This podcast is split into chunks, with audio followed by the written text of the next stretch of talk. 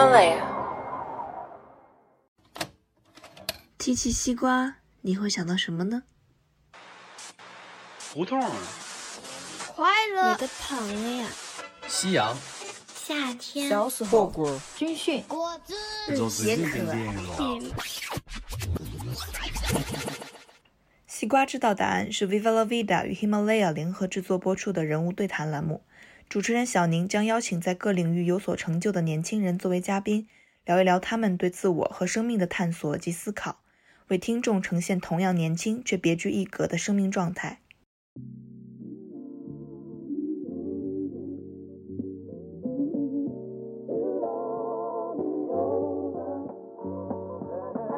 我我自己内在会觉得自己从小到大那么努力，是有很深的寻求认同的诉求和寻求关注的诉求。我特别坦诚，但我觉得我很恶心。我在大三的时候说，我觉得我是个伪君子，我太虚伪了，所以我大三把所有的这些 title 都去掉。请一定要听从这些，我说极端一点是人性基本欲望的声音。我觉得我对二十来岁的建议就是别想那么多，想干嘛就去干，因为他们是驱动我们打开人生地图边界、探索更多的很原始的动力，而且是很难得的动力。最重要的是，他们把我们当成一群早就已经想通自己这辈子要干嘛的那群哥哥姐姐，然后总是问我们类似于这样的问题：你以后要干嘛？你为什么要读这个专业？你毕业后有什么打算？这些太直击灵魂了，我们只想回答说：“我也不知道，我也很迷茫，我我不比你更清楚。”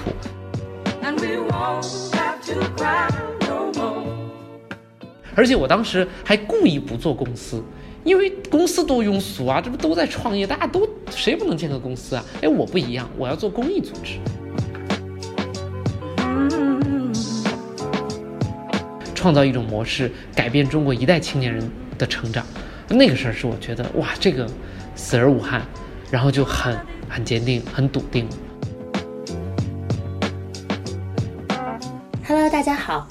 欢迎收听《西瓜知道答案》，我是主播小宁。这一期的《西瓜知道答案》，我们请到的嘉宾是北辰青年的创始人宋超。北辰青年是一个拥有上百万用户的关注青年成长陪伴的平台。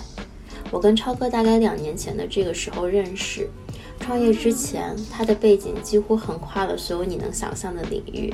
小时候他是计算机神童，高中的时候他沉迷文学，大学的时候从商科转系到了哲学系，后来主修了管理学、哲学、中国法律、美国法律四个学位背景。他曾经担任中山大学和北京大学辩论队的队长。那超哥呢，是国内做青年社群这个领域的先行者。今天就让我们来跟宋超聊一聊他的生命。啊，超哥先跟大家打个招呼吧。Hello，大家好，我是北辰青年的宋超，很开心在线上认识大家。嗯，好，那超哥，我们就先来聊一聊你作为一个创业者，那你一天的生活节奏是怎样的？或者说，就我们就以今天为例，就从今天早上起来到现在，你都做了什么？然后与什么样的人产生了互动？我这个早上起来每天就先送孩子上幼儿园，所以呃，最第一件事就是非常紧张的洗漱，然后把孩子弄醒，然后再带他去幼儿园。呃，我我们离公司很远，所以上班大概要一个多小时，所以开车一个小时到公司，基本上就九点多一点。那像今天的九点多到呃现在呢，啊、一个是还会做一些自我的思考，所以我应该是十点半之前都在自己去梳理一些东西，然后也在做一些必要的对外联系，呃，然后再安排一些工作，呃，到了，然后这到了十一点的时候。呃，今天很特别，今天当然也不算很特别，但今天确实是跟另外一位核心的合伙人有聊了两个半小时，一直聊到一点半才吃饭，啊、就是因为最近我们在涉及到很多年终的组织变革和调整，所以聊了很多。那聊的过程中，以及上午整个全过程，我们的 COO 都会频繁的打断我过来找我这个事儿那个事儿，简单说一下，所以这是很典型的一个状态。嗯，就作为一个创业者，我可能就三种模式：一种就是自己在思考，在设计项目，在琢磨；另一种就是跟重要的同事深度沟通；然后另外就是跟公司的 COO，呃，核心的高管去做高频的、随时发生的讨论，去推动一些事情。所以基本上是这样的。嗯，从今天上午九点到现在，已经也就是差不多五个小时。就这五个小时，你已经见了这么多人，做了这么多事儿，你会累吗？有的时候，会会气不够，因为一直在说话，所以 对，经常会觉得，哎呀，这个呃，确实持久了，就就像老师一样，一直上课，气还是会说话太多了，气不够，但是。呃，累我就不会，因为正反馈强，就是你的每次沟通都在实际的推动和解决问题，这个我觉得是最重要的。但如果自己一天的沟通都发现是在做一些其实沟不沟通都不怎么解决和影响公司的事情，那就会有点累了。但是基本上现在不会，现在基本上都在实际的去推动事情，会有不够用时间的感觉，但是疲乏疲惫的感觉可能回到家会有一些，但是睡一觉又好。那你刚刚讲到说早晨第一件事起来是先去到公司之后先思考哈，你一般都会思考些什么？呃，一个是最例行公事的今天要做什么，然后这个有可能昨天就已经是规划好了，但也有可能今天早上再补一补。然后第二个是看时间长短哈，比如说如果今天来了之后立刻就有个会。那基本上简单说一下今天要做什么就差不多了。但如果说今天哎突然间还能有个一个小时思考，我自己会有一个本子，就是电子版的啊，就是一个备忘录的册子，然后跟自己说这是以下持续要思考未解决的问题啊。然后比如说哎呀公司的呃创意质量的提升啊，比如说公司这两个部门的协调啊，然后等等等等，这些其实是未完成的持续性思考。有空就坐下来就想这。嗯嗯，那现在看起来就是你要么就是在跟人讲话，然后抽了空，好不容易这个就跟忙中偷闲一样，结果偷闲的时间人家在看这个电视连续剧，你却用来思考，对吧？哎，那你可以分享一些就是你思考当当中常用的一些思维模型或者方式吗？嗯，就是我我其实比较朴素，我拿到一个问题，呃，应该会自然的打开思维导图，啊，但打开思维导图之前呢，我应该会跟自己聊天儿。就会跟自己说，所以你现在遇到什么困难了？然后我就用自己口述陈述一遍困难，呃，然后呃，我又会习惯性的问自己，这个问题其实本质上是什么？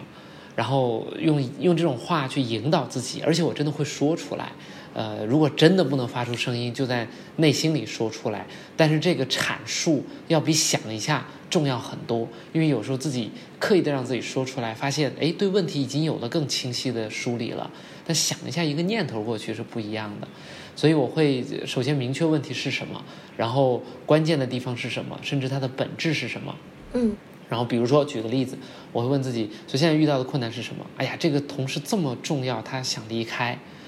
然后，呃，那我就问自己，这个呃，离开他想离开这个事情本质上是什么？然后简单了解了一下，发现还是生活压力比较大，他现在对薪资待遇的要求上来了。呃，那我觉得这我问自己，这是本质问题吗？然后自己想想，也不是，应该本质上还是对于职业的兴奋点和成就感是不足的。当然钱是个因素，只不过它是个导火索。呃，然后那我就在想，解决它的关键是什么？啊关键是解决他的兴奋度，兴奋度的核心是什么？那就是他想要的和公司想让他完成，或者公司需要他完成的能契合。那他想要是什么呢？啊，我就开始这个时候我已经开始打开思维导图去边写边梳理了。然后其实整个过程是非常开放的，自己也没有答案，呃，但是呢，这种呃往下的梳理会持续的能够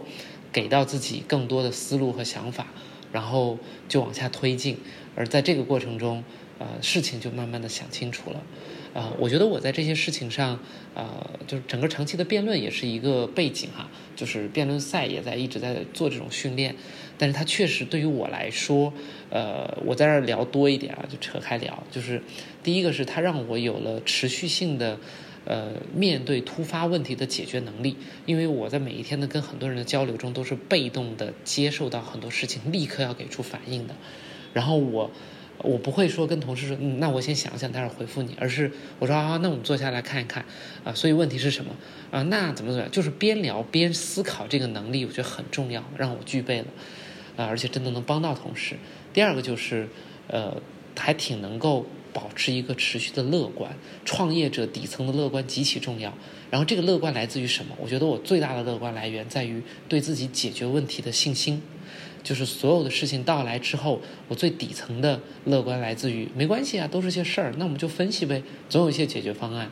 这个的乐观带给了坚定和自己做事情的情绪稳定，超级超级重要。然后我觉得还是挺受益于此的。嗯，我有几个问题哈，一个是你说这个你会把这个问题阐述出来，你有一个这个假想的阐述对象吗？还是你只是自己在就是小声的那个说话或者嘟囔那种感觉？我的阐述对象好像也是自己，对我我我不需要一直看着一个人。哦，所以你会这样，比如说，哎，宋超今天有一个人对对对对要走了，对吧？那你会怎么做？是这样吗？是我还真的会喊名字，啊，interesting。嗯，对我真的还会喊名字，我会说宋超现在，所以你遇到什么情况？很人格分裂，但是很有用，因为其实刻意的让自己跳出来，现在回头看，就是你没有陷入局中，然后自己扮演两个角色，挺好。这两个角色之间会有什么差别吗？我举个例子，会有一个是感性的你，一个是理性的你吗？因为我刚刚听你这个意思哈，就是你觉得从这个一个实际的具体的问题到对它本质的这个理解，就好像中间是剥离了一些情绪，就这两个分裂的点是什么？我觉得是一个呃理性和去掉情绪后的自己，然后当那个所谓的自己跟自己对话的时候，其实是在呼唤出一个更理性的自己，然后然后他会喊你的名字，是一种在语言我我现在都是倒过来分析哈，我在做这个事儿的时候没有这么设计过，但是我这样倒过来想，我觉得是一种用语言和刻意对话的方式、仪式感的方式，让自己进入到一个。心理暗示，暗示的是此刻我要理性分析这个问题了，因为我会遇到一些场景，我呼唤不出这种对话，而这种场景往往是我的情绪把自己裹挟的时候，就是我就不想多想，我很烦，类似这种，我就真的很生气。那这个时候，其实我的爱人，我的太太扮演这个角色了，就是两个人之间的互动，呃，会可以。所以我觉得一个人能够把自己拽出来，他是有一个度的。啊，修炼的很强的人，可能可以随时随地把自己拽出来。我呢，有大部分时候可以，但遇到很情绪激动和关心则乱的时候，还是需要有一些外力。然后我很幸运，我身边的人是可以给到我这个外力。明白，所以这感觉好像是，嘿，理性宋超，赶紧出来吧，我要让你帮我解决一个问题，对 是吧？嗯 嗯，对，其实我还蛮有这个共鸣的，嗯因为我现在实际上我每天也会做一件事儿，就是我晚上睡觉之前呢，就是已经坚持了可能有大半个月吧，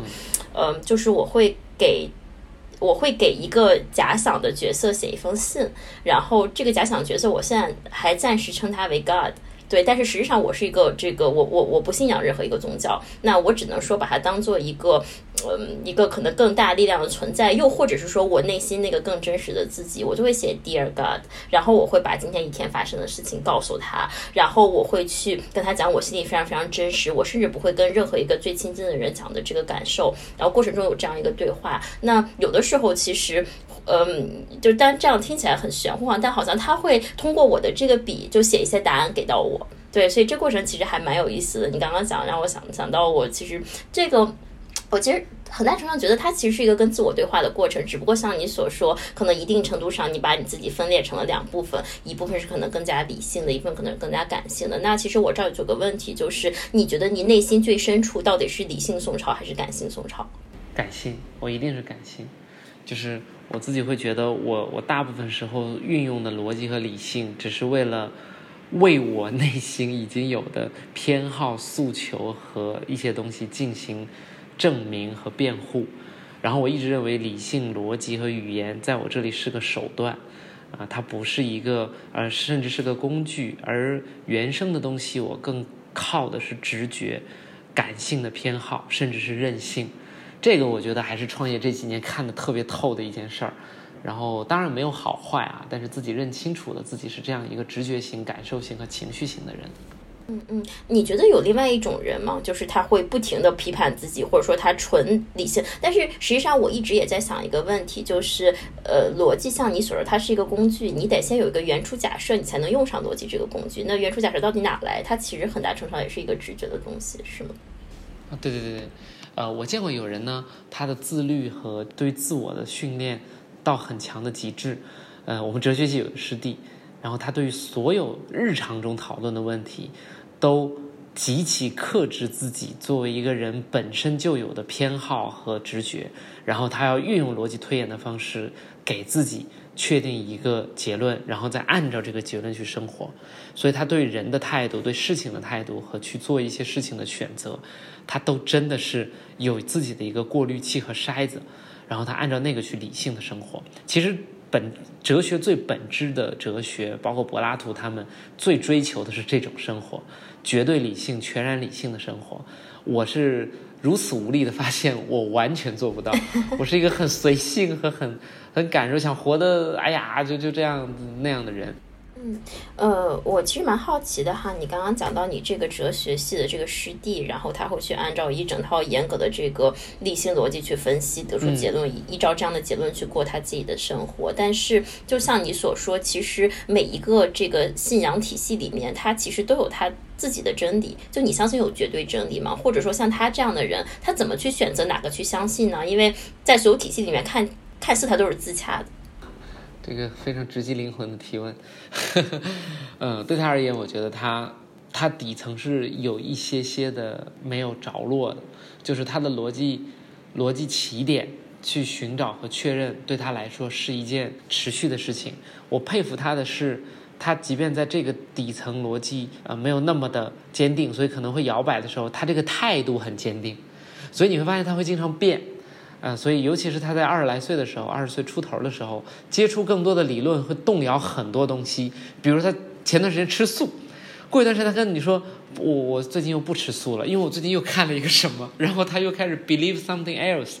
然后这个还是挺挺夸有意思的一个东西，因为他说他又开始相信其实是什么什么什么，所以你会发现他很多东西会被动摇，但他这个态度很坚定，就他在寻找，但他不一定找到，但他寻找的这个方式和姿态是我佩服的。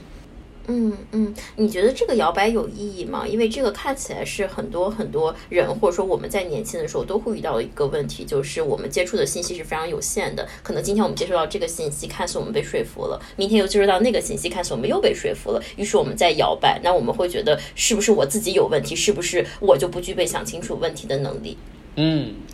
我觉得这个这种焦虑和疑虑的原因，是因为假设了自己可以通过一段时间的思考确认正确答案。但我觉得大家最大的误解是，其实人的一辈子本身就是探索和创造的过程。他可能没有答案，但他的过程过程本身就是目的。当我们揣着这个的时候，所有的摇摆，它只是你探索的副产品和自然而然的体现。我觉得没有什么问题。但如果我们真的那么渴求答案，可能我们本身会失望，因为不一定那么容易找到答案，所以这是我对人生的理解吧。我就比较开放，我对过程中还是比较接纳。对，这个其实跟我们这个 podcast 这个栏目的理念蛮像的，就是我不知道超哥之前有没有跟你解释过，我们为什么叫西瓜知道答案。嗯，嗯呃，因为其实我们我们认为说，其实每一个人生命呢，它可以围绕一个或者多个问题去展开。我们为什么说围绕问题去展开，而不是围绕关键词去展开呢？那我一样，我可以去，比如说给超哥你赋予关键词，你是创业者，对吧？北辰青年。但是关键词对我们来说，可能它相对静态、相对固定。但是，呃，当你围绕一个问题展开的时候，其实你探索问题的答案的那个过程，它其实是个探索的旅程，它其实是个不断动态的寻找的过程。所以刚刚也恰好应和了你刚刚讲的这个，其实人生，你说真的有那么一个真理吗？就可能这个真理也就藏在你整个寻找的这个过程中。嗯，是的，是的。然后，那超哥正好就是我们说到这儿了，就聊一聊你现在在做的事情吧，讲一讲最开始为什么创办北辰青年，或者说背后它有怎么样的教育理念。嗯，我朴素的用故事来说的话，北辰还是一个蛮有。蛮有机缘、蛮有缘分的一个产物。其实我作为一个本科大学生，挺折腾的，就然后什么都想尝试，就生怕自己的成长、自己的历练不够多，在这种焦虑之下，呃，过了五年的本科生活，呃，然后保研之后遇到了一位企业家，这个企业家是在哲学系，他参加我们的一些企业家的班，然后我们老师让我们认识，呃，他最开始找的人是读书助理，就是找一个人。嗯，给他分享书，哎，这本书是干嘛的？那本书是干嘛？特别像现在的樊登读书会，就我看了书讲给你听，我就是那个读书助理。但是我很惊喜的就是，我认识了他之后，发现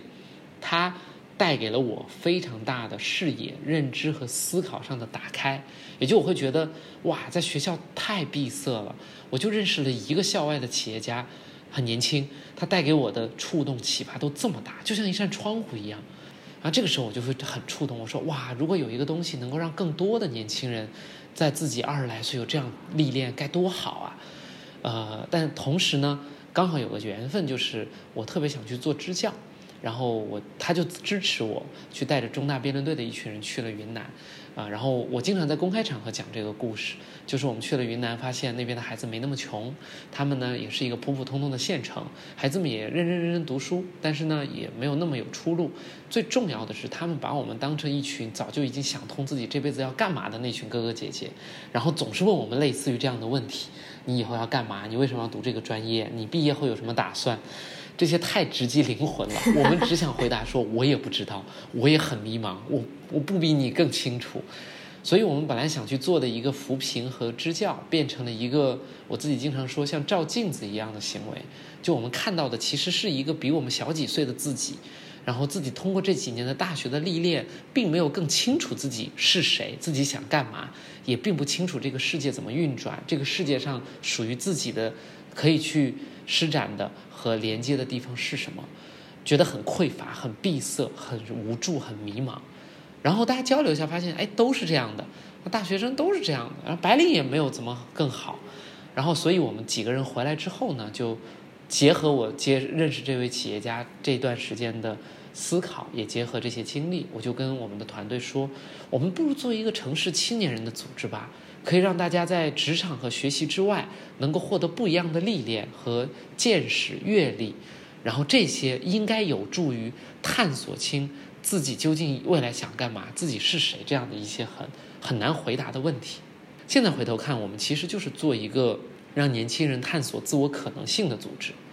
当时我们觉得我们就是在做教育。因为我们自己就觉得啊，你教育本来就应该给人实现这种啊，教育不就是应该探索人的可能性吗？但是好像我们接受完教育之后也没有做到呀，所以当时我们就觉得我们在做教育创新，呃，于是就注册了北辰青年，开始做这件事儿，然后也围绕着北辰青年这个人群去做十八到三十岁的年轻人的这种服务。那之所以是十八到三十岁，主要原因就是在我们中国的传统文化里，十八成年。然后可能甚至有些地方十六成年，然后三十而立，然后我们现代人也都会认为十八岁成年啊，三十岁而立，在成年之后而立之前这十二年，其实是一个年轻人可以说这辈子最有精力、活力，最对未来有无限可能性，甚至在探索无限可能性的十二年。三十岁大部分人会步入婚姻和有孩子，那在三十后以三十岁以后的生活。更偏向于没有那么那么的自主自由，这个很无奈哈，但它是事实。十八岁之前呢，还处于一个懵懂和独立思考能力不够完善的时期，他还是很听随父母和跟随师长的脚步。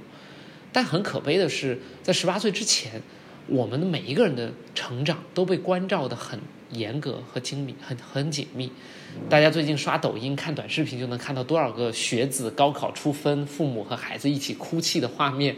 就能看到，其实我们这从小学叫 K 十二教育，小学、初中、高中这十二年，我们真的是被所有人的注意力关注着、盯着去长大。父母把所有的资源、金钱、心力都投入到我们这十二年，唯一的目的就是好好学习，考上好大学，我就不管你了，你就可以想做什么做什么了。我就放心了，这都是很多父母的原话。但我们每一个人又都知道，我真正的迷茫开始是我步入大学的时候，我发现，妈呀，我以后要做什么？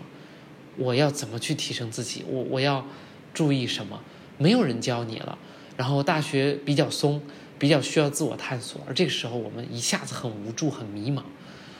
然后在商业世界里边呢，由于大学生和年轻白领的付费能力比较差。主要的付费也都在吃喝玩乐，买个面膜，吃顿海底捞，这都是比较愿意花钱的地方。对于自我成长和自我可能性的探索本身，就更不愿意花钱，因为它本身是一个结果开放的事情，所以很少商业组织做这件事儿。商业组织更做的是确定性的事情，比如说考研、留学，帮你改简历、找工作，这都是很确定性的事情。所以在我们面对的这个问题下，商业的解决能力是很低的，因为没有人愿意做这个事儿。而政府、学校，它天然的离我们年轻人还是一个家长的仰视的视角，所以他们对我们来说有距离感，他也不会说基于年轻人的视角去设计东西和思考。这个时候。从公益的角度和社会创新的角度，一个第三方部门、第三部门的视角和角色要出现。所以最开始北辰青年就是一个公益组织，它在解决这个社会运转、政府和商业都解决不了的问题，就是年轻人在二十多岁对于自我可能性的探索，参加各种对话与实践机会的这种项目。于是北辰青年做这个项目。那到后面呢，我们发现，即便作为第三部门，我们依然要挣钱，所以我们就一六年把整个公益组织转型成社会企业，在商业化的模式下去做我们依然要去做的这些使命和我们要服务青青年人的东西。所以我花了好长时间讲这个事儿啊，就基本上这就是北辰了。嗯，哎，那我其实蛮好奇的，你觉得我们当代年轻人的这种就是呃不知所措或者这种迷茫，是因为教育系统出了什么问题吗？呃，以及就是因为你也去过很多不同的国家哈，就是这是我们的问题，还是其实可能这个就不是在一个像你所说一个处于这个家长视角的这个教育系统它能解决的问题？嗯。我觉得，首先我在出国之前一直觉得是中国的教育怎么怎么样。等到我出国之后，我会发现，其实大家都一样。啊，你说在具体的操作层面有没有一些呃彼此可借鉴的地方？我觉得都有。中国的教育有外国可借鉴的，外国也有中国可以学习的地方。但是总体上这件事情，我随着做北辰的时间越来越久，我越来越不批评或者说去。检讨传统教育的问题了，因为我发现这个问题的复杂性超出我认知，或者说在我认知范围内，我已然触碰到这个事情的复杂性是难以用逻辑和单一的链条去阐述清楚的。但是让我去罗列呢，我还是可以罗列。首先，我觉得有一个非常强的时代背景，恶化和加剧了我们所有青年人的状态。我们面对一个极其开放和未知的时代。然后迅速和快速的变化以及信息的巨大爆炸，这个带来了年轻人前所未有的焦虑、迷茫和不确定性。而我们自己呢，又在另一个时代，就是我们这个时代，我们很幸运，我们没有抗日战争，我们不需要抵抗外族入侵，我们没有遇到连吃住都有问题等等等等，所以我们整个年轻人跟大时代。大环境的连接其实是弱的，是差的。而这个时代，我们甚至很羡慕我们父母，哇，你们那个时代浩浩荡荡为祖国做贡献，呃，五十年代、六十年代建设国家，我们感觉也需要我们建设国家。但是呢，国家没有，国家很富强了，现在，所以这种富强导致我们可能更容易落回到自身。你落回到自身，你就在忘自己，而忘自己很容易望向一个深渊，而这种深渊会导致很多的迷失，而这种迷失需要非常强大的内在底层，有很多坚定的东西去做支撑，而这个支撑是不是一下子能到位的？啊，所以当疫情出现的时候，虽然我们都不喜欢它，但我们突然间有一种，哎，我可以给这个时代做点什么的贡献的这种感觉。所以你能看到很多九零后、九五后他们站出来，然后他们为疫情做点事情。一定程度上，这是青年人能够找到自己价值感和小人物与大时代连接的那个点。但这种点其实总体来说是弱的。所以在快速变化的时代，年轻人个体和大时代的命运相关度。没有那么强的时代，呃，再结合就是我们在物质层面的匮乏几乎解决，然后在精神层面的追求逐渐上升的时代，这些都导致了我们更愿意在这个时代问一句：活成自己想要的模样，怎么活成自己想要的模样？但这个事情其实自古至今都是特别难的，因为认识你自己是写在雅典神庙上的一句话，很难很难，然后它驱动出来的是。人类的几千年的思考，而且并不一定有答案，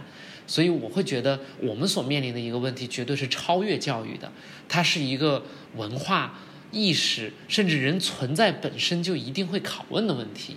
它也不是通过教育创新和改革就能够解决掉的问题。这是我目前对自己所做的事情的边界的一个认知。那我能做的就很少，但是我对事情的呃认知，我觉得是个特大的事情。嗯，哎，你刚刚提到一点，就是我觉得蛮有趣的，就是你讲到说，呃，当这个个人与大时代。缺少了连接之后，人容易望向自己，而这是一个望向深渊的过程。那你这个其实让我想起了我之前跟我朋友的一段对话，就大概你记得，因为我去年一年飞了很多地方，就整个人身体状态就不是很好。然后那段时间其实我情绪状态也很差，我就经常跟我朋友抱怨一些外部环境的事情，不管是这个经济的等等等等吧。然后他最后忍不住，因为他他其实是一个这个电影导演，然后后来他又去学中医，他最后忍不住他跟我讲了一句，他说：“小宁，你知道你现在为什么？”这么多抱怨吗？因为你的目光永远只在外部世界，你永远没有看向你自己，所以你其实并不知道问题的根源在哪。所以这个好像听起来跟你刚刚讲的是有一些，嗯，就是矛盾和冲突的地方的。你是怎么去理解望向自己和望向外面这两个？呃，当然我们不想把它二元对立哈，但这两个过程吧。这哲学里边有一个王阳明心学，然后呃不，当然被我们。就是我们很多人调侃它是唯心主义嘛，但是呃，从就是类似于心学这种理论，或者我们就不聊哲学，我们就很朴素的聊。其实每个人看待世界都是戴着自己的眼镜的，然后这个眼镜每个人都有独一无二，他有自己的判断视角和自己的呃那个自己的理解。然后在这个里边，其实一个绝对客观和绝对呃外在的世界是。是是逻辑上没有的，因为我每个人都是天然的去用自己的角度去看世界，看世界，他天然就带着自己。如果连自己都没搞明白，或者对自己的觉察认知是很弱，并且甚至都是混沌不清的，这个对于自己认知世界和了解世界以及判断是很大问题的。我不用抽象的方式聊，我用很具体的聊。比如说，我们身边有一个人，可能就是。他见什么都 diss，见什么都怼一下，啊，觉得很不屑、很无聊。他的内内在的很多东西决定了他会有这样的状态。但是我身边可能另一个人就可可善良了、可纯、可单纯了，然后他对什么都觉得可以理解，啊，可以拥抱、倾听，啊，然后大家要要温和、温暖。啊，这就是这，因为这是他的气质带给他的，所以面对一个社会事件，面对一个是问题，他们说出的话和做出的判断是完全不一样的。所以，当我们自己持续的去对外界评价虚索和指摘的时候，其实这个时候的确是，呃，你你的你的动作决定了，已经可以让外外面的人看到你，然后这个时候我们可以借着这些去觉察自己，然后去看看自己其实是怎样的状态和怎样的。呃，内在吧，啊，我觉得深渊的问题在哪里？深渊的问题是，当你望到很深很深，你会发现它没有底，它没有一个固定的答案和东西在那里，让你能够穷尽，然后这会给人带来一种自我探索过程中的恐惧感或者说无力感。但我觉得这是一个很深的讨论，在日常状态中，我觉得自我和世界是一体的。然后，自我对世界的认知本身就是对自我的认知。我用一个创业者的角度来讲，这个对我触动特别大。就是我自己在一六年创业之后，我会发现，一个公司就是一个创始人的外化。创始人是怎样的，公司绝对是怎样的。创始人是一个犹豫不决、贪心、很谨慎但很保守的状态的话，他的公司表现出来的就是，他业务经常在换。他对很多东西的表述不够精准，甚至在犹豫，啊，然后他自己在很多机会上面是不够坚定和果断的。但如果创始人是一个激进的、雷厉风行，但是又缺乏一些审慎思考的，呃，价值的认同低于对于物质的追求的话，这公司会显得很狼性，然后会拼得很猛，但是呢，缺乏人性关怀和人文人文的关注，等等等等。然后表现在每个同事身上都是这样的。我自己在创业到一六年的时候，会发现，哇，我的一些心念的变化，直接决定了我们公司在很多地方的一些外化的动作。这个给到我非常大的压力，从而给到我很大的谦卑。就我觉得我何德何能，要这样影响着别人，以及影响着更多的用户。所以我会希我会希望我把自己整好，我把自己搞定，那我才能把公司搞定。那所有的东西都是一体的，所以这是我对这个东西的看法吧。嗯，你刚刚讲到说，其实很大程度上创始人的这个性格会外化成整个这个公司的特性。那其实你前面也有聊到说，呃，你觉得其实你是一个比较乐观的人，或者说实际上你对解决问题本身是很有信心的。那这是你生来就这样吗？还是其实你也曾经对自己不自信过，然后有过一个转变的过程？这个过程是什么样子的呢？嗯，哎呀，这个自信，我觉得可能分两层。我我自己内在会觉得自己从小到大那么努力，是有很深的寻求认同的诉求和寻求关注的诉求。而这种寻求认同和关注，我也不知道它是因为基因决定的，还是因为家庭环境影响的。但是它的确从我记事儿开始，我就非常非常渴望被认同，但是我总觉得不被认同，所以会更加努力，异常的努力。但这个努力会，因为我们我们的教育体系里，其实真的只要你足够努力，你的成绩各方面都不会差，所以他会直接帮助我自己在成绩上面表现不错，然后这个表现好，他会赢得别人在我们整个教育体系里的评价体系里的认可，这个认可是对我自己幼小的心灵、少年、青少年一个非常大的慰藉，但这个慰藉很麻烦的在于，你得持续维系这种认同。然后，所以当从小到大、从小到大的认真学习、努力拼搏，没有别的目的，就怕别人不认同自己、不关注自己、不喜欢自己，所以是完全为这一个单一的目的而出发的。那个我高中的时候，我进入到一个非常大的叛逆和否定这一切的时期，就是你在质，我现在回头看是你在质疑整个评价体系和你在长期讨好和取悦外在对你评价这种过程中的疲惫感。之后的反抗，所以我就抓住了两样东西，一个是写写文字、写文章，非常喜欢泡在文字里去写；第二个是足球，所以我整个高中叛逆到我的自习上自习就出去踢足球，上课完全在看足球周刊和体坛周报，然后自己上自习不是踢球就是去写文字，然后就不干正事儿，数学、化学都考过二十多分，完全不知道老师在讲什么，因为我的高中很像一所大学。我的那个高中是人没有什么人管的，我们那个高中非常靠自觉，所以遭遇到一个外界环境放松和自己心智层面有一种叛逆的感觉的时候，我觉得我在对抗之前所有的那种，呃，迎合和讨好。那那种迎合和讨好本质上是因为你自卑，你自我评价的体系没有建立起来。但是整个高中是一种用力的对抗。其实一旦你在对抗，说明你没有和解这些东西，你是一个把脸。憋得通红，然后把拳头握得很紧，去冲的一股劲儿。那这股劲儿，直到了大学期间，我发现我遭遇到了一个彻底不一样的场景，就是这里没有评价体系了，或者至少是没有单一的评价体系了。每一个人都在做完全不一样的事情，而且大家都都有自己的路子，有乖乖学习的人，有在社团风生水起的人，有准备出国的人，还有什么？我要做什么？彻底迷茫。然后在这种迷茫之下，我觉得我抓住了一些。自己在当时能够去在那个评价体系里做出东西的事情，一个是学生会，一个是辩论队，嗯，但是大学是一个垂直细分市场的领域，就是不同的人做不同的事情，在不同的领域出名，大家彼此是深井，就是没有那么。呃，一般意义上的公众人物有，但是不多。更多的就是人家在合唱团很有名，他在这个魔联玩的风生水起，他辩论队的老大，类似于这种。那我就在两个评价体系里边抓住了自己的一些表现，所以直到大一大二，我依然在评价体系里边去用力。然后这种用力让我在大三彻底虚无，我会觉得我完全不知道在做什么，我我我觉得我很虚荣。我就我就跟我后来我女朋友我爱人我跟她说，我觉得我非常虚荣，我很假。我去竞选主席团学生会，我说我要为学生服务什么？其实我就是想竞选，我就是觉得当副主席很牛。然后辩论队呢，说实话我也喜欢辩论，但打辩论也挺累的。但我之所以没退，就是因为我是校辩论队队长，我觉得我丢了这个身份，我还挺留恋的。我特别坦诚，但我觉得我很恶心。我在大三的时候说，我觉得我是个伪君子，我太虚伪了。所以我大三把所有的这些 title 都去掉。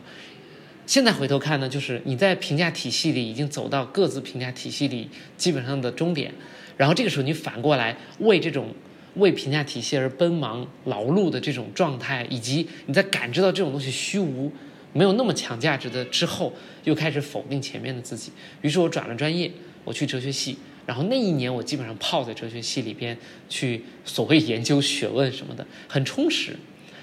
呃，然后我觉得在这个否定的状态中，我依然没有没有排斥掉很多，就你你自己没有建立起评价体系，所以我依然在靠外界的评价体系去支撑自己。比如说我后来保送研究生，还是去选择了北大。我去北大，我其实也没有那么知道我们在学什么，我只知道法律还可以，但是能决定我那么不用犹豫去北大保研，我选择了北大，就是北大呀，这可是那肯定就对吧？啊，就是这样子，所以也去了那里。真正让我创造和建立自己的评价体系和走出那种我认为的自卑，就是需要依靠外界的讨好外界来赢得对自我认可的那种时期，真的是做北辰青年。而事实上，做北辰青年的建立的时候，我我我这个人很坦白，我会把自己整个扒开给所有人聊，我也不怕告诉别人。我在做做北辰的时候，第一，我对这个事儿很兴奋，这是肯定的；但第二，真的会觉得，哎，建立一个。社会组织挺牛的哈，就是还还挺帅的，还挺酷的。你看你们都没有，我有，就是这种感觉。然后我就去 set up 一个这种社会组织，而且我当时还故意不做公司，因为公司多庸俗啊，这不都在创业，大家都谁不能建个公司啊？哎，我不一样，我要做公益组织，真的有这种心态。我现在看很搞笑，很很幼稚，但当时真的带着很多这种考虑，所以我直到去到北大。呃，我们很多老师们和同学们都说，哎，宋超，宋超在做一家 NGO 哎，你看他他会觉得你 so special，你你好好不一样。然后我自己也其实在感受着这种认同，你还是在创造一些社会评价体系。但直到我真的去了律所，周末在做北辰的时候，我强烈的意识到，那个周末在做的东西，它真的是我好想好想做的东西。而那个时候，我面临一个最艰难的抉择，就是。我必须得辞职才能真的做好那个公益组织，或者那个北辰青年的时候，我要不要去选择？因为你会丢掉所有传统的评价体系，你要创业，你要牺牲掉你的物质收入，然后这个时候你面临重大的物未知。那个时候是我生命中第一次感受到，我就是这辈子，如果我真的要死，然后我真的生命要结束，没做这件事儿，我会非常非常后悔。然后我很希望我这辈子是能做一件这样的影响、改变很多人成长状态的事情。我如果去做到这件事情，我死而无憾。哦，那个感觉好强烈。但这个感觉是我在做北辰了四年，对，四年时间之后我才有的感觉。那个时候有一种什么感觉？就是我自己形容，就是我以前一直扶着墙，这个墙是外界的评价体系，我才能站起来。但是那一次，我真的给自己创造了一个机会，让我自己踩在地面上，我站了起来。然后这个意味着，即便我创业失败，即便别人觉得你这做的是个啥呀，即便什么什么，我我非常淡然。我觉得我就在做我非常认可的事情，然后这辈子我要 devote 我去到这件事情里边。这个事儿让我我我觉得我那是我生命中真正建立自信心的时候。我刚刚说到解决问题的自信，我觉得那都是事情层面的，就是哎呀会不会慌乱啊，会不会担心啊？我觉得我有信心，是因为我能解决问题，我能分析问题。但是真正的自信，我觉得底层的自信是你如何接纳自己和认可自己。如果来源一直都是从外界而来，这个自信是脆弱的。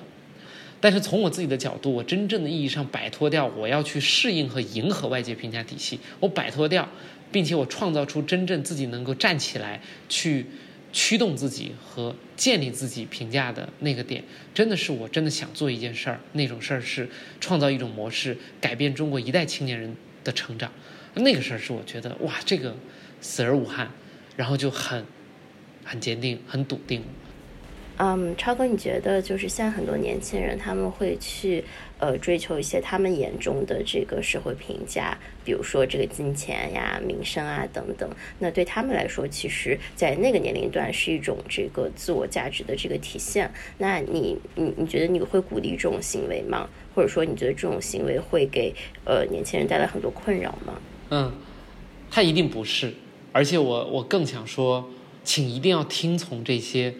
我说极端一点是人性基本欲望的声音。我觉得我对二十来岁的建议就是别想那么多，想干嘛就去干，觉得什么牛就去做什么，只要你是清清楚楚自己想做的，因为他们是驱动我们打开人生地图边界、探索更多的很原始的动力，而且是很难得的动力。因为你看另一种人，另一种人在二十多岁，早早的看破这些东西的虚无。加引号哈，然后他觉得有什么意思？那有什么意思？这样的小伙伴更麻烦的地方在哪里？他迈不出任何一个步子，因为什么东西都很空很虚呀。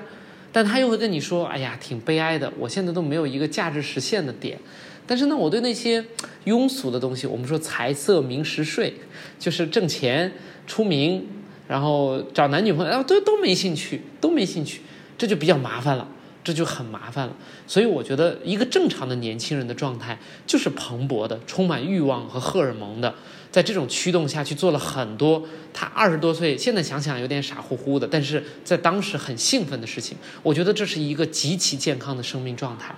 而这些生命状态会带着我们去见到更多，探索和触碰到更多。幸运的人会在。一段时间内，去逐渐的找到自己内在特别燃和驱动的东西，但是大部分人可能一生一世都很难有这种机缘去找到。我都认为，并不是个问题，因为他要靠缘分。超哥，你刚刚讲到说这个好像是幸运和不幸之间的这个关系，你觉得这个只是幸运和不幸吗？还是其实我们可以通过某一种或者某一些方式去从依靠社会评价体系转变为拥有自我评价体系？嗯。我觉得，呃，这是北辰的教育理念了。就是我们作为做一个构建社群和项目的人，我们至少相信一些东西，它在概率上会更能帮助到每一个人探索自我和探索自我底层价值实现那个东西上会更有可能性。我们会去做那些事儿，然后对话和实践依然是最核心的。我们相信这两件事情本身对人的价值，但你说我对话完我就一定能收获什么？这个不一定，很开放。但是我们相信持续的对话和实践是能够帮助到人，更可能去找到这些答案的手段。还有呢，就是对话和实践之后的自我反思和复盘，就是自我梳理和自我反思这件事情，也是在这之后要持续去做的。然后做到这些，我会认为。呃，它会更可能让我们每一个人对这些问题的回答有答案，只能是可能，但是它的可能性会增大很多。嗯，为什么是对话和实践这两件事儿呢？或者说这两件事它的内核以及它的边界是什么？两件事之间的联系是什么？我觉得对话呃背后有好多散点哈，但我我简单梳理一下，就是呃，第一是看到更多人，看到更多人的活法、观点、故事。这些本身对自己来说是滋养、是冲击、是碰撞，然后它会激发自我的很多思考。然后这里面有很多这种不同维度的对话，同龄人的对话，不同的看到不同人的方式，呃，更前辈的对话，它会帮助我们有很多的启发和触动，经验上的传承。还有就是降维的对话，跟小朋友的对话，但其实它能够让我们呼唤出很多。呃，像初心，像各种把问题纠结化解掉的这种价值，实践呢，它更多的是你要真正的深入的去进入到一件事情里边去体察、去感知，而且你有一个明确的目的，它的复杂性是高的。所以，当我们去做这种实践的时候，我们自己就在持续的观察自己、觉察自己，而持续做这件事情本身，可能实践的事情不一定是目的。但是实践这件事情本身带给我们对自我的判断是高的。朴素的来讲啊，比如说，呃，当我去做一个线上社群运营，跟用户去活跃对话，和做一个文案策划，然后写文字，我就会发现，我究竟是喜欢和喜欢泡在那里自己想很多东西，然后输出成文字观点和故事呢，还是我喜欢享受跟人对话的这种感觉？这种感受、这种感觉是很关键的，它是很珍贵的一些自己通过实践和碰撞来确认的东西。对话和实践，一个是人和人的关系，一个是人和事情的关系，但它本质上是人和外界的关系。而探索自我这件事情，我也特别相信的一句话就是：自己这个东西是你看不见的，你非得出去撞到一些东西，弹回来，你才能真的认清楚自己是什么。所以，对话和实践作为人和事情。都是用来撞到弹回来的两个动作。嗯，我这儿有个问题哈，就你刚刚最后讲到说，呃，其实有了北辰这件事儿，或者最后你决定全职出来做这件事儿的时候，其实是你真正的去接纳、认可自己的时候。那这个接纳和认可跟北辰这个事情之间的关系是什么？或者我换句话说，因为之前有人问过我这样的问题，他说：“小宁，你这么热爱 Viva，好像 Viva 变成你生命的意义来源，如果有一天你就是不能做这件事儿了，怎么办？”嗯。我觉得北辰是我在自己确认价值和诉求的一个自然的一个外化，这个外化有非常强的时代感和机缘巧合。呃，具象来说就是，我发现哎，我自己就是想做，呃，影响别人，让他更有能量，更认认同和探索好自己，然后更清晰、更不迷茫。我就想做这个事儿。这个事儿如果没什么机缘呢？啊，咱们说说极端一点，比如说，我被丢在了一个孤岛上，孤岛上只有十来个人。如果我可以通过自己的努力，然后也让他们更怎么怎么样，然后更能够被启发到、被影响到，我觉得挺开心的。然后，如果我我的机缘是在另一个时代，然后这个时代，呃，我就困在了一个小山村，然后我要让村里的孩子们又怎么怎么样，我也挺开心的。但这个机缘恰好是在我自己没想通这个事情的时候，哎，就做了个北辰。当然，北辰都是我自己，呃，在没想通事情的时候，但也按照自己的偏好去做的。所以，北辰它是我在这个时机诉求之下的一个很有时代感的一个产品吧。然后，这个产品我会做它很久。我如果缘分允许的话，我希望一直能做它。对，这是我现在对它的态度。但，呃，我们极端一点讲，它作为一家企业。北辰可能没没运转成功，啊，它它没了。我觉得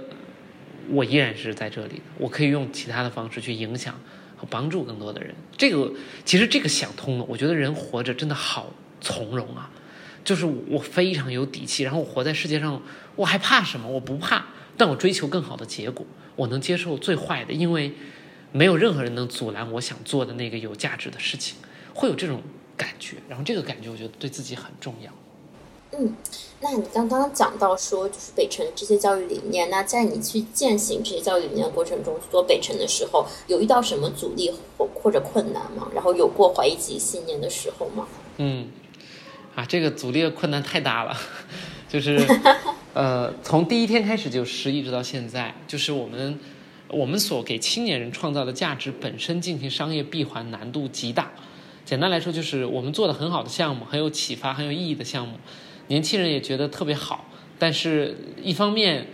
呃，他比较穷，他支付能力比较低，呃，或者说他有钱，他也不会花在这些上面，因为面膜，呃，吃火锅就已经花很多钱了。第二呢，就是，呃，本身它很难被衡量价值，就是很像我们听一场古典音乐，你说你听完之后，你的哪些能力维度上升了啊？我也不知道啊，没有啊。看不见啊，所以不可衡量也很麻烦，所以因为这两个原因，我们在直接商业化上很难，我们就不得不去做很多其他的方式去赚钱，但这些其他的方式本身又不是特别符合我们最直接的那个组织的目的和使命，陪伴青年人的成长，所以我们长期的痛苦就在于我们在做一些为了挣钱的事情。呃，兼顾一下我们的使命，而不是我们完全就在做自己的使命层面的项目，同时能挣到钱，这两个不一样。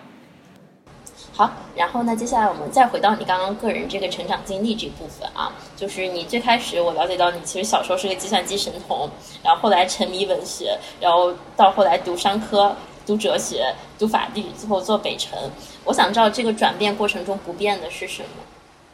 我觉得不变的是对自我的探索吧。就真的是在拷问我究竟要做啥？我难道就做这个吗？类类似这种感觉，然后这个探索会持续的把我从不同的领域中，呃，拽出来。从高中开始，呃，然后去摸索自己想做什么，自己最兴奋做什么。到大学转专业还在找，然后读研还在找，读完研去到律所还在找。呃，所以我觉得不不停的寻找和探索，确认自己真正兴奋和想做的东西，想给这个世界带来的价值，是我觉得一直不变的东西。嗯，那你不停的讲到这个自我探索、自我认知，嗯，有什么你觉得最重要的？我们讲，比如说一个方法论和一个框架，想分享给年轻人，就大家可以日常生活中实际上能用到，能够让他们更好的认识自己的。我觉得就是自我对话。跟自己聊天儿，然后这个是我觉得我还挺宝贵的一个习惯，然后这个习惯。呃，我到现在都在用。后来我把它衍生成复盘，就是一个文字版的，还挺有模板式的一个东西。但我觉得这个有点硬邦邦，要专门学它也比较深度。但最起起码的就是给自己独处和自我对话的时间，这个好重要，好重要。其实我蛮好奇，就超哥，因为你见了很多很多人，你见过很多很多人，认识自我之外，你在。认识其他人这个事情上面有什么思考的框架或者说思维方式吗？我最大的特点或者我对自己的要求就是，我不管认识任何人，呃，我都完全让自己以一张白纸的方式去看他和了解他。然后这过程中最重要的动作是聆听，是去是去看，是去感受。然后是用更多的对话去展开它更多的面相，然后继续聆听、看和感受，然后这样依然很抽象哈。但是我说一下我的对立面，以及我 personally 我作为我个人很不很不希望自己成为的状态，就是第一，掌握一些心理学和人力资源的呃方法之后，给人用一些评价方式和手段进行归纳，这是我拒绝的。我不希望我跟一个人聊完，或者我看到他简历，我说啊，这是个什么型的人？我我很讨厌这种贴标签。然后我觉得作为 HR 必要哈，这个两说。我作为个人而言，就是我作为一个人，作为一个自然人，我去认识其他人，也不带着商务目的，不带着什么合作目的，单纯去认识人的话，我不喜欢给人贴标签，用一些呃技术，用一些手段。啊，心理学啊，人力资源的这些，我不希望是这样的。另外呢，我也不希望去总是喜欢揣测别人的原生家庭，呃和偏好，类似于这种。聊完之后就是啊，他应该原生家庭里边是怎么怎么样的。呃，我觉得这些都是很对我而言哈，我我以下说的话真的仅代表我自己，我也不希望评判别人。但对我而言，如果我这么做，我觉得我自己很傲慢，因为我觉得世界。和人的复杂度远超过理性，而我自己不希望自己成为一个擅自希望通过理性来去给人这样复杂和充满无限可能的一个存在进行归纳和评价的人。我非常拒绝自己是这样子的。然后在过程中交流，我也不希望就啊总是在啊跟别人就是我我很希望听到他。然后了解他，我也喜我喜欢这个了解一个人这个事儿，所以我会这么个动作。现在我在创业中，我平那个平衡的特别好。我觉得从公司经营的角度和做朋友的角度，我完全可以摘得开。我知道自己是什么人，在公司中用一些运营手段，也不代表着我就是这么看人，啊，也也我也不会这么看人，所以我会这样子区分。但我作为人而言，我是非常希望自己以一个完全无知和白纸的方式去聆听、了解。最后接纳每一个人的，然后这件事情我觉得很美好，也是我很喜欢的。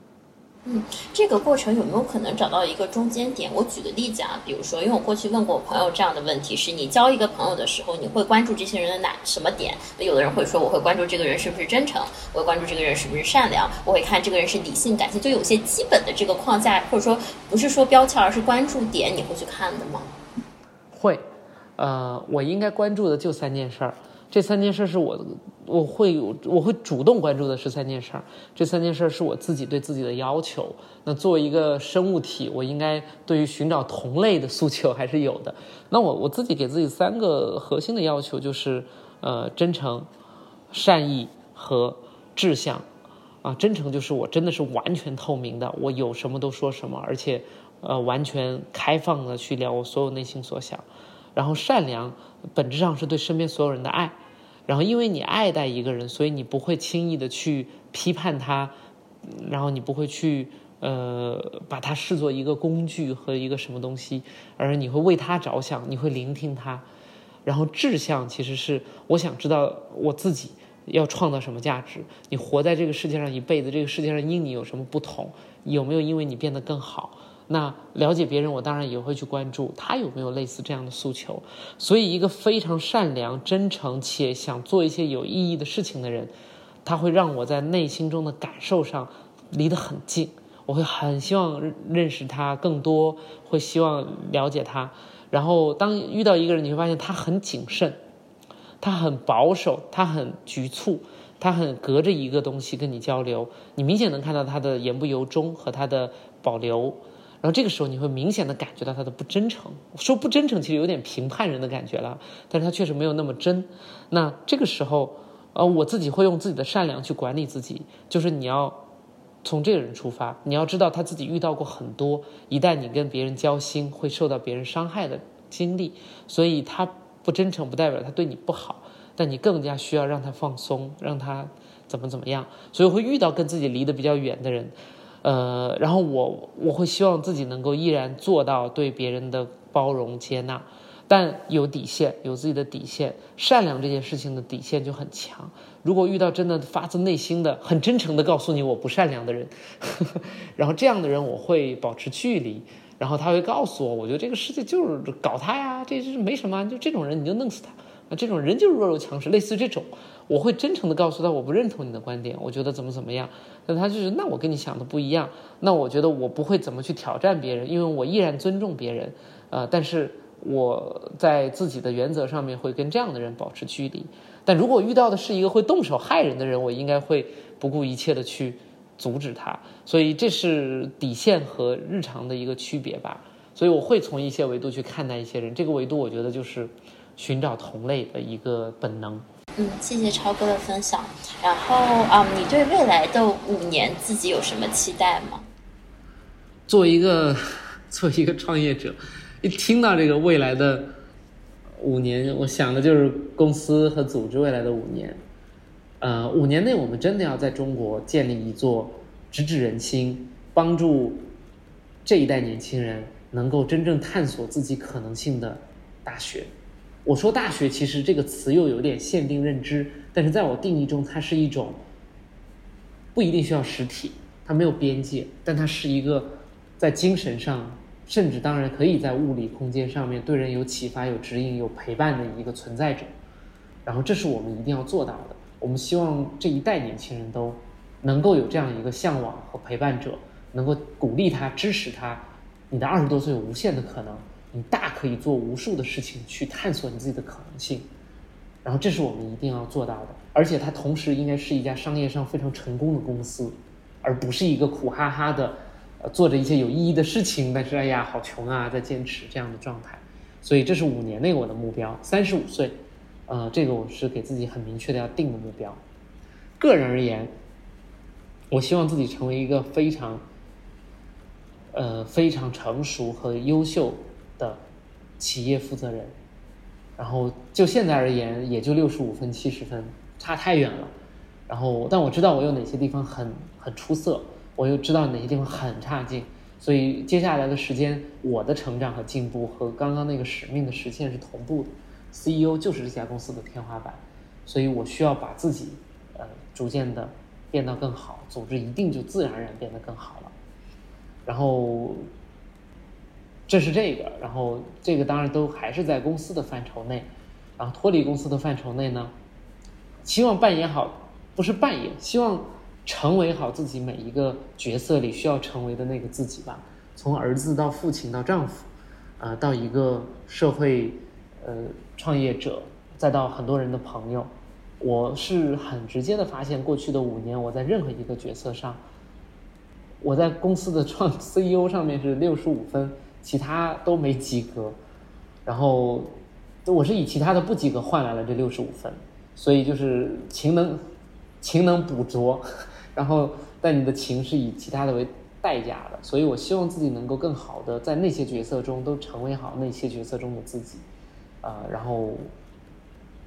它不是一个目标，它是每一天，就你今天就可以做到，然后你今天做到了，你就做到了。它还不是一个你要一步一步怎么实现的，然后你只需要在你陪伴父母的那半个小时，你真的，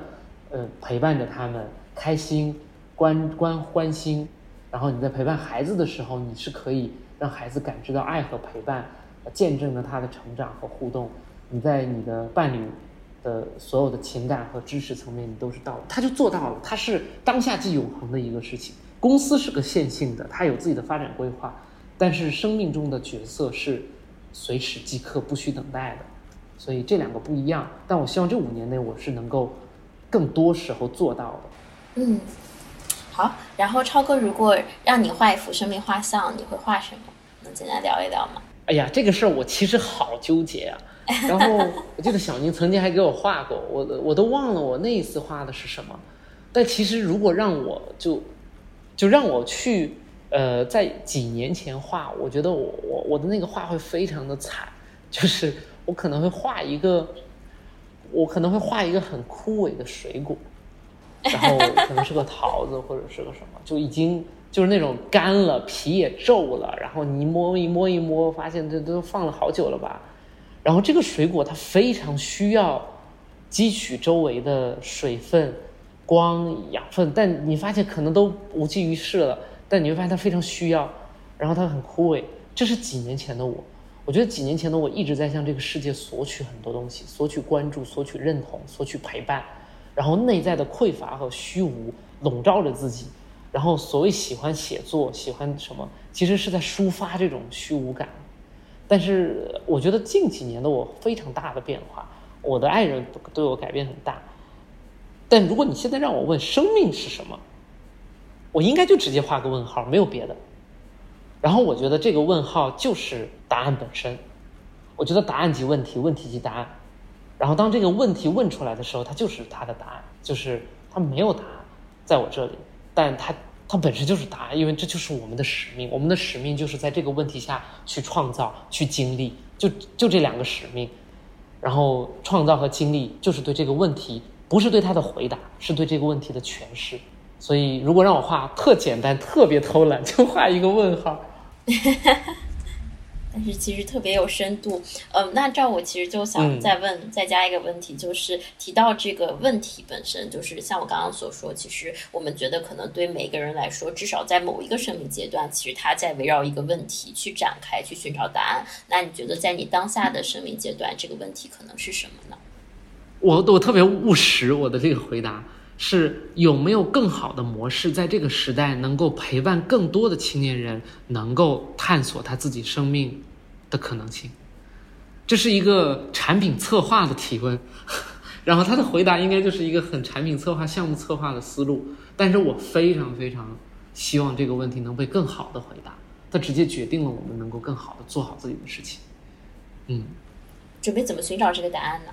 我觉得答案就在问题中，所以当你每一次去接触青年人、接触你的用户，他就会给你源源不断的启发。很多人问我说：“创意这件事情怎么办？怎么保证创意不枯萎？怎么能源源不断有灵感？”泡在问题里边，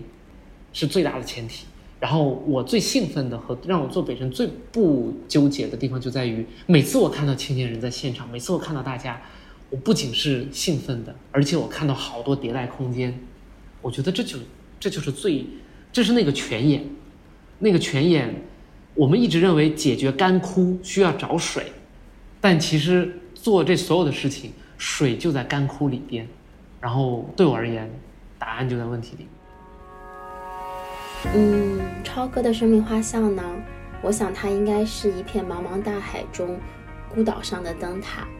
灯塔非常孤独，但是也很坚定，它给前行的船只指明方向。嗯，同时灯塔旁边也有一只海鸥在守候。那孤岛的另一头呢？我想它是小王子的那个 B 六一二星球，上面有非常简单的小王子，也有他赤诚守护的玫瑰花。我想这就是超哥在我眼中他的生命。